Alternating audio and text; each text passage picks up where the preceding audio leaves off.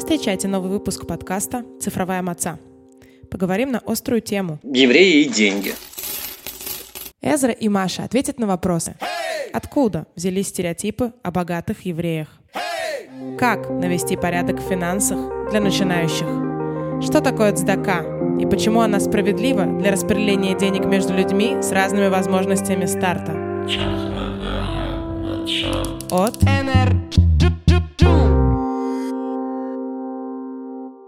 Привет, Эзра. Привет, Маша. Хочется начать с того, чтобы представить себя. Меня зовут Эзра, я координатор Гомельского клуба Energy. А я работаю в Energy уже, собственно говоря, страшно сказать, пятый год, и я занимаюсь тем, что курирую пиар-отдел.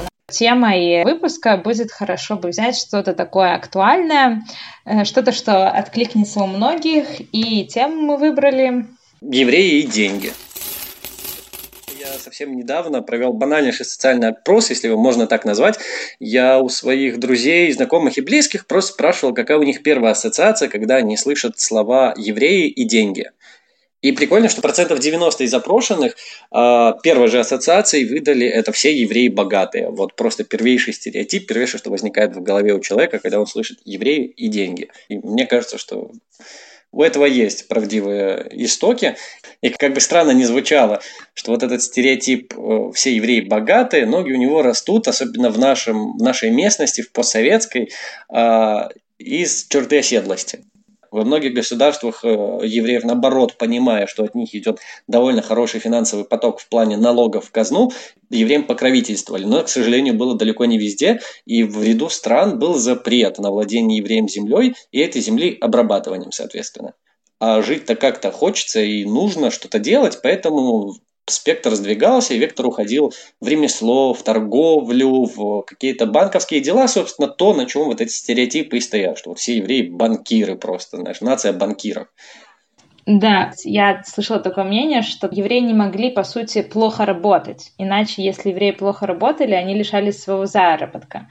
То есть они становились достаточно хорошими специалистами в своей области, будь то врачи, музыканты банкиры те же, и поэтому и зарабатывали хорошо. К сожалению или к счастью, потому что такие вещи зачастую являются мотивацией и движущим механизмом для нашего развития. К сожалению, такое было относительно недавно. Я вот буквально на прошлой неделе слышал интересную мысль, которой делился один еврей. Он родился в Советском Союзе, собственно, там он вырос, и ему мама всегда говорила, что если ты хочешь чего-то добиться, тебе недостаточно быть как все. Потому что если ты будешь как все, тебя не выберут из твоей фамилии. Чтобы тебя выбрали из твоей фамилии, ты должен быть на голову выше. И тогда ты как минимум попадешь на уровень остальных. И говорит, это меня всегда действительно заставляло двигаться. Я понимал, что по-другому ну, просто не получится.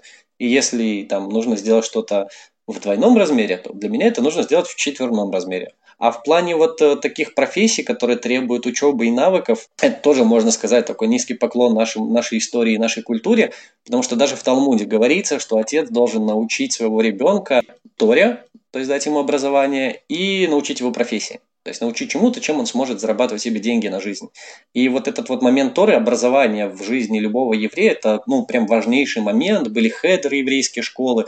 Был просто, когда э, родители транслировали свои знания, на это ставился огромный акцент. И ребенка, неважно от того, где он родился, в черте оседлости или за, за ее пределами, так или иначе образование давалось ну, довольно хорошего уровня, пусть даже местного, но зачастую выше того, что мог получить там среднестатистический ребенок просто живущий в этой местности. И даже если ты учишься это в рамках сугубо того же Талмуда, не выходя в какие-то экономические выборки или еще какие-то расклады, помимо того, что ты учишься читать, писать, ты так или иначе учишься анализировать вещи. А, как подтвердить этот стереотип только уже с хорошей точки зрения? А, как быть богатым? Знаешь, это очень сложная, в то же время очень легкая тема, она такая диссонирующая, потому что на личном примере могу сказать, я там долгое время зарабатываю деньги еще с школьного времени, и вроде как суммы тебе подходящие, ты понимаешь, что ты можешь прям с ними развернуться, но ты не замечаешь, как они сквозь пальцы уходят. И вот за счет вот этого неосознанного потребления, зачастую непонимания того, что я хочу, что я покупаю, как деньги тратятся, действительно зачастую не хватает. Я открыл для себя, особенно учитывая, что мы в 21 веке, веке технологий, банальнейшую вещь, просто банальнейшую, которая мне жутчайше помогает, это аппликации, приложения для, просто для калькуляции твоих э, покупок которая позволяет тебе вносить туда твои покупки, и ты как минимум видишь, на что ты тратишь, и в конце месяца, если тебе не лень, можешь сесть и проанализировать, э, на что у тебя уходит больше, столько ли ты планировал на это потратить, сравнить там с бюджетом, который ты закладывал в начале месяца, и понять, где ты его превысил, а где он может быть наоборот, что-то сэкономил, получилось потратить меньше, чем планово действительно прям супер открывает глаза. Я не думал, что это будет такой вау-эффект. Я, на самом деле, тебя полностью поддерживаю. Я тоже пользуюсь э, таким приложением. У меня было несколько в моей истории подходов, так сказать, к осознанности и пользованию этого приложения. Самый успешный я пользуюсь им с Нового года, так что иногда принцип начать с понедельника, он работает. Пользуюсь им, ну, в смысле, с нового григорианского года. Пользуюсь им до сих пор очень успешно. И очень мне, собственно говоря, нравится это делать. Деньги реально любят счет. Как бы там эта поговорка не звучала, может быть, с бородой там или с седыми волосами уже, но если ты знаешь, сколько у тебя денег, ты чувствуешь себя уверенно даже на уровне просто эмоциональном. Вот идешь по улице, ты знаешь, сколько у тебя денег, что они у тебя есть, что у тебя есть какая-то безопасность в случае, если ты потеряешь работу, не дай бог приболеешь или еще что-то случится. Но над этой подушкой безопасности, конечно, тоже нужно работать. Многие люди рекомендуют, если вы планируете заняться шопингом, делать это с наличными деньгами, а ни в коем образе не с картой, потому что ты не видишь деньги и ты вообще не лимитируешь свои траты. Но что у тебя в руках карточка, а не купюра. Когда ты отжимаешь от сердца, там, не знаю, 70 рублей за какую-то кофточку, ты эти купюры перефит смотришь, вот они родненькие, как бы я на них там купить что-нибудь другое мог. Подумаешь дважды или трижды. Когда карты это одно движение, тебе вообще не важно, там 70, 170, эти моменты могут съехать и зачастую тратится больше, иногда чуть, иногда очень даже не чуть, чем планировалось. Надо пояснить про 70 рублей, что так как мы надеемся, что нас будут слушать не только в Беларуси, что мы с э, Эзрой из Беларуси, и 70 рублей это типа 35 долларов, да. И если вы хотите копить, многие говорят, я с этим согласна, что, ну вот, нельзя прям, ты получил 100 долларов. Ты такой, а, все, с этого месяца я буду копить. Вот 100 долларов, вот конверт, вот я коплю. Это так не работает. Стоит э, подумать над э, процентом, сколько ты реально сможешь копить, чтобы не остаться э, на хлебе и воде, потому что, ну, мы же хотим жить, а не страдать. А вообще я очень рекомендую в целом у нас в обществе, ну там в моем окружении, например, э, раньше и сейчас не очень принято говорить о деньгах. Это считается какой-то скромный вопрос, достаточно личный. Мне не кажется, что это надо там ходить с транспарантом и всем рассказывать, сколько ты зарабатываешь и как много у тебя инвестиций, но мне кажется, что чем больше мы будем говорить об этой теме в общих каких-то таких понятиях, тем больше, что ли, придет осознанности в общество, и, может быть, люди будут богаче. Это банальный обмен опытом и какими-то опционалиями, что ты можешь с этими деньгами, накопленными или просто полученными, заработанными, провернуть, провести, чтобы их преувеличить в своем кошельке, либо, может, для кого-нибудь, не обязательно для себя. Это, это круто, мне кажется, это очень важно. Недавно звонил друг, я такой, типа, вот прикольно, там денежку закинул, купил пару акций Яндекса. И ты такой, ну, типа, ты живешь в 21 веке, но все равно ты купил акции Яндекса, ты что, миллионер теперь? А они стоят копейки. И чел просто решил ради интереса купить, посмотреть там, насколько они вырастут. Настолько это доступно и просто, что пару нажать кликов. И ты такой, что? Я тоже хочу. Ну, куда в чем проблема? Иди покупай.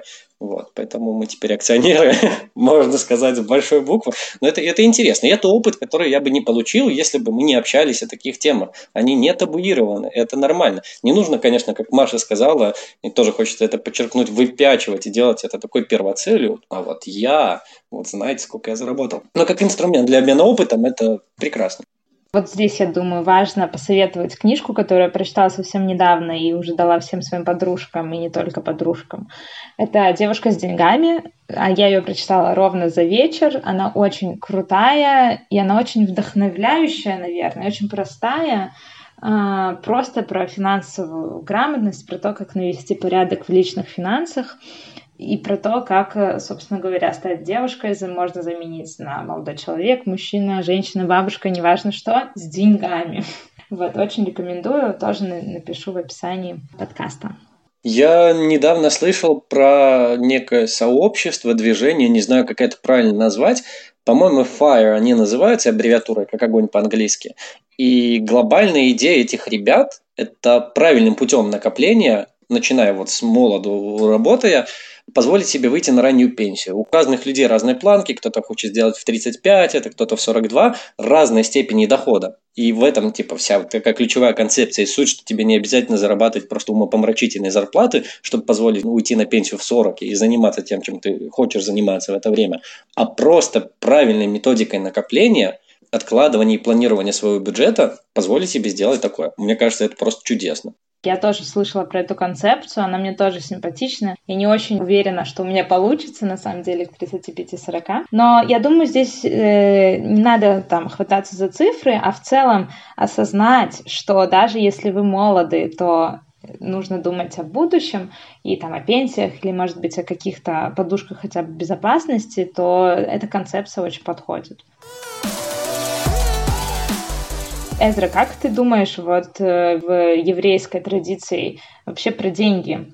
Самый такой, наверное, известный обычай – это давать сдаку, да, что касается денег. В целом, если так подумать и покопаться глубже, это ведь, собственно говоря, можно расценивать в том числе и как небольшое накопление, но только не для себя ты копишь, а для того, чтобы совершить доброе дело. Это очень интересная вещь, потому что я бы даже сказал, что это не вещь, не знаю, образ жизни, это концепт, который нам закладывается изначально нашей традицией, нашей Торой. И важный момент, на который хочется обратить внимание, то, что цдака у многих ассоциируется с э, взаимопомощью, с благотворительностью. И это абсолютно правильная ассоциация, но это не дословный перевод. Дословно цдака переводится как справедливость. И вот здесь вот это вот понятие, оно очень меняет ракурс отношения к деньгам, который позволяет намного проще жить и намного проще накапливать в том числе, потому что деньги перестают быть самоцелью. Задака говорит нам о том, что нам финансы приходят благодаря нашим усилиям, благодаря нашей учебе, трудам, все, что мы вложили, но всегда это все не только нами решается. И кому-то дается больше, кому-то дается меньше. А мы можем сделать это по-справедливому. Если у меня больше, чем мне нужно, если больше, чем я там думаю, мне нужно или еще что-то, я могу справедливо поступить и дать это тому, у кого это меньше. Может быть, на пространстве СНГ нет такой традиции, нет такого дискурса э, давать деньги на благотворительность. В целом я не говорю о том, что деньги, люди не дают деньги на благотворительность. Просто это, может быть, не происходит так часто или в таком же количестве. Например, как на Западе, в Штатах, я думаю, что почти каждого есть подписка на какой-то сервис, который с их зарплаты считывает 10 баксов э, на какую-то помощь детям или животным или еще что-то у них это заложено в, вообще в воспитании. Особенно это важно, мне кажется, вот в воспитании детей может сыграть ключевую вещь, когда у ребенка еще нет понимания отдавания чего-то. Ребенок всегда говорит, я хочу. Это мое, я взял, неважно, там, это мое или не мое, чужая игрушка или своя, как бы хочу. И зачастую вижу, когда взрослый человек хочет сделать какое-то пожертвование, благотворительность, сдаку, он не делает это сам, он дает своему ребенку и говорит, вот, отдай, вот, положи, пойди туда. Этот сдака, она будет для бедных. И ребенок уже потихонечку начинает приучаться от себя что-то отделять, отрывать. Ты видишь, ну, не то, что прям осознанность в этот момент, и резко там в глазах шестилетнего ты увидел там 70-летнюю мудрость, но, понятно, какие-то подвижки происходят, и действительно они немножко по-другому начинают себя ощущать, там, важность вот этого поступка. Это здорово здорово. Это здорово. Пока ты говорил про детей и цдаку, мне очень вспомнился подкаст, выпуск подкаста нашего с тобой любимого, между прочим, «Сперва роди», где они как раз обсуждают э, благотворительность и с какого возраста стоит приучать детей и не приучать, и вот эти вот все примеры и дела, которые они делают в качестве добрых дел. Мне кажется, что его надо здесь обязательно посоветовать нашим слушателям, даже если у вас нет детей, как у нас, обязательно послушайте концептуально цдака, она как ни странно, тоже относится вот к этому вот стереотипу, с которого мы начинали говорить в начале, о том, что все евреи богатые. Потому что, опять же, тут не нужно быть магистром математических наук для того, чтобы увидеть простую закономерность. Мы делаем какую-то благотворительность, даем цдаку, отделяем от себя какие-то денежки, условно в общую кассу для бедных и нуждающихся. И там уже в синагоге, габай, либо другой какой-то административный персонаж э, решает, кому эти деньги распределять соответственно, перекрывает нужды бедняков. Соответственно, помогает этим самым бедным такая, знаете, социальная помощь, которой 3000 лет. И нельзя сказать, что бедные пропадают, но какие-то нужды у них исчезают. Плюс-минус большего. Ну, в зависимости, понятно, от общины, от ее охвата и всего остального. Но вот благодаря этому, если можно сказать, что бедных в этот момент не становится, если посмотреть на народ, в котором нет бедных, У тебя единственный вывод напрашивается автоматически полярный, значит все богатые. Ведь это отличная привычка, по сути, да? Я как раз недавно слушала подкаст, э, тоже его очень э, рекомендую, найдете в описании. Э, там, значит, девушка, героиня подкаста, подкаст называется «Два по цене одного», героиня подкаста раскладывает свои деньги, которые она получает, по семи кучкам. Так она там и называет, семь кучек. По сути, цдака для нас — это просто одна из кучек, одна из целей, на которую мы откладываем деньги вот вы получили зарплату или какой-то доход, и вы же все равно в уме как-то просчитываете, сколько вы денег потратите на транспорт и еду, условно какие-то обязательные расходы, сколько вы денег потратите на досуг, там, в кино сходить, выпить кофе и так далее, сколько вы денег потратите на то, на то, на то, а сколько денег вам условно нужно заплатить за ваше образование. И в этом случае ваше образование может быть, вы оцениваете это как обязательный платеж, но на самом деле это инвестиция.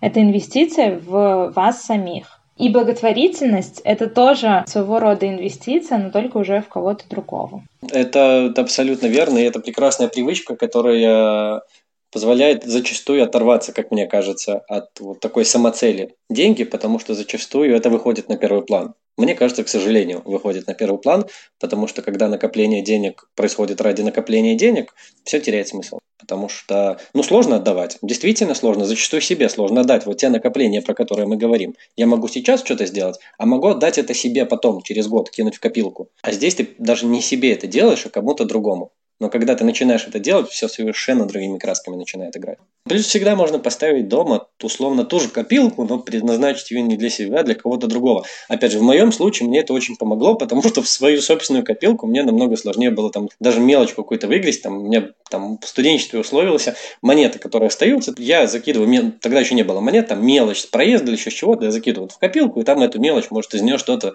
получится. И на мне это не работало. Меня это не очень мотивировало, потому что, ну, что из нее получится за год, соберу, не соберу, постольку поскольку. Когда я поставил такую же баночку, но не для себя, а вот я эти деньги соберу и потом в удобном случае отнесу в синагогу, это вызывало намного больше ответственности, потому что я это, опять же, для себя я могу забить. Я сам себе хозяин, я сам за себя отвечаю за свои оплошности в том числе. Для кого-то другого, я даже не знаю для кого, но уже не для себя. У меня есть какие-то рамки, в которые я сам себя поставил. И да, я там 30 рублей, которые оставались, не знаю, там с похода в магазин, я не оставлял в кармане, как обычно, а клал туда. И мне это очень помогло потом в дальнейшем то же самое на себя спроецировать. Мол, а чего ты для кого-то стараешься, а для себя не можешь. Давай-ка ты это, в руки себя возьми.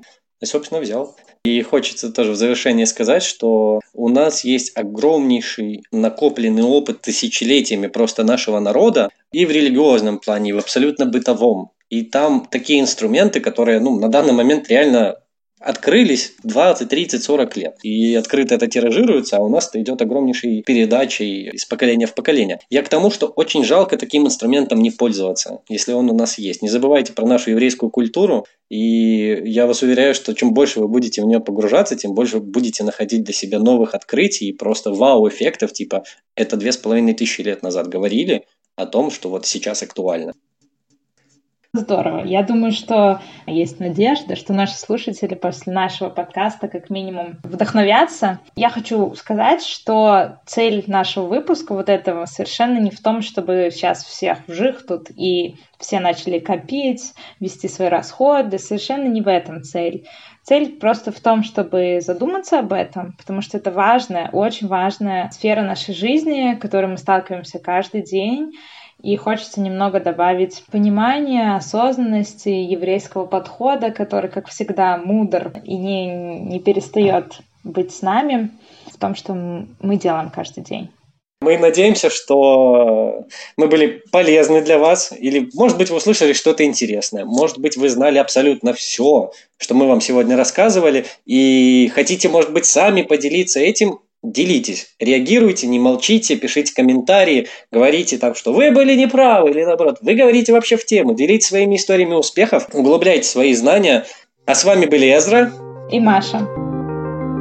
Just